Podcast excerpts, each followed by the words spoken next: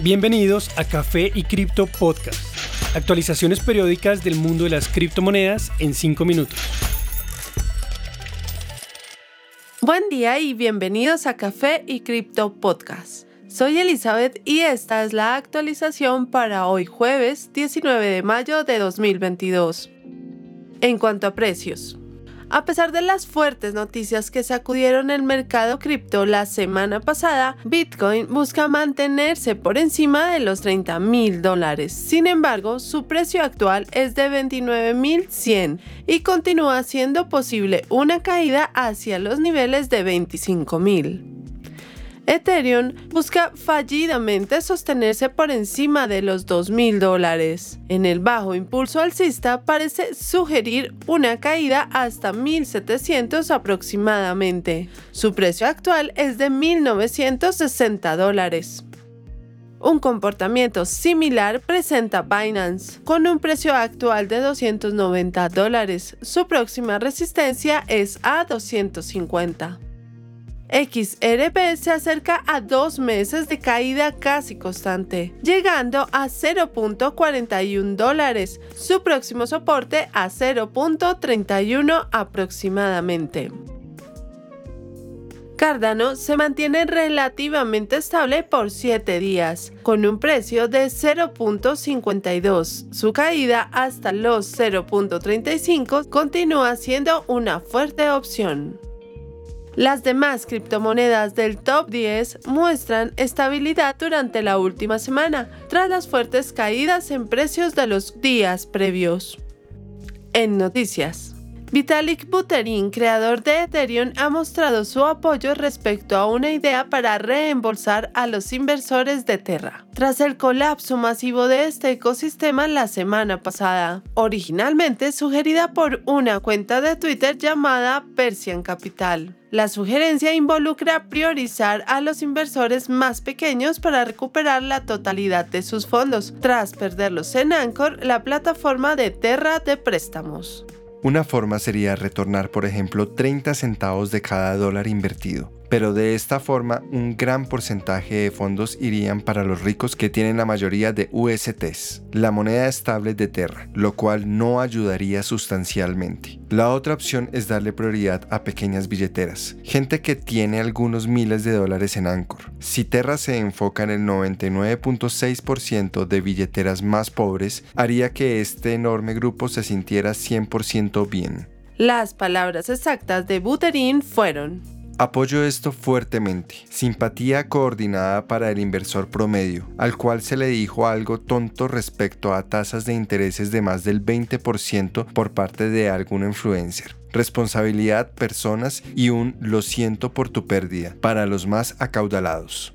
Una vez se recupere el valor de UST, este debería ser igual a un dólar, pero al momento se sitúa apenas a 10 centavos. Se podría empezar a pagar a los pequeños inversores, lo cual se calcula que costaría entre 1 y 1.5 billones de dólares, enfocándose en cómo ayudar a los pocos ricos después. Otra idea que se ha dado a conocer es crear una nueva red llamada Terra 2, pero esta idea recibió poca aceptación de la comunidad. La pregunta de qué pasó con las grandes reservas de Bitcoin por parte de Terra sigue aún sin respuestas.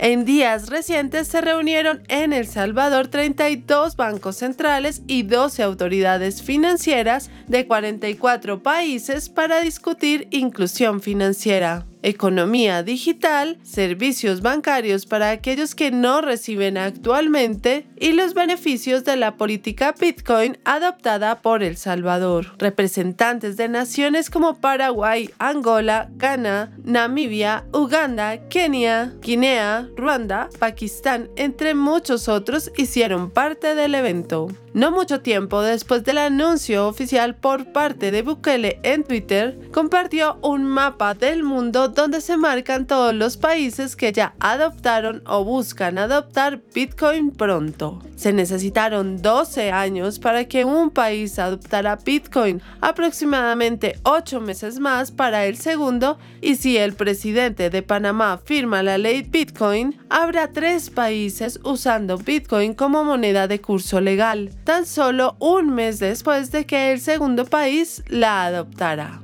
Bitcoin tendrá su mayor impacto en países en desarrollo, porque la gente en estos países no está comprando Bitcoin solo por generar ganancias, están comprando Bitcoin para obtener libertad económica. Esto es algo que los colonizadores del Fondo Monetario Internacional nunca entenderán. Fue el comentario de Bitcoin Zoe, quien documenta la adopción de Bitcoin en Haití. Llama la atención que a pesar de una larga lista de representantes africanos, la República Centroafricana sorprendentemente no estaba en la lista de participantes, a pesar de haberse convertido recientemente en el segundo país en adoptar la criptomoneda. Argentina, que se encuentra afrontando altas tasas de inflación, también faltó en el evento, a pesar de que el país ha tenido inconvenientes con el FMI para solicitar debido a su actitud respecto a las criptomonedas. Hasta la fecha, este ha sido el evento más grande involucrando a múltiples gobiernos hablando de Bitcoin abiertamente. Gracias por acompañarnos en este nuevo episodio de Café y Cripto Podcast. No olviden seguirnos en nuestras redes sociales, Instagram, TikTok y Twitter, donde nos encuentran como Café y Cripto. Y recuerden, la cadena de bloques vino para quedarse. Los artículos y análisis mencionados en este podcast no constituyen una recomendación u oferta de inversión ni una promesa de resultados futuros. Haremos todo lo posible para garantizar la precisión de la información incluida en este podcast sin asumir ninguna responsabilidad por información faltante o incorrecta. Las operaciones con criptomonedas implican un elevado riesgo, incluyendo pérdida parcial o total del capital invertido y pueden no ser adecuadas para todos los inversores.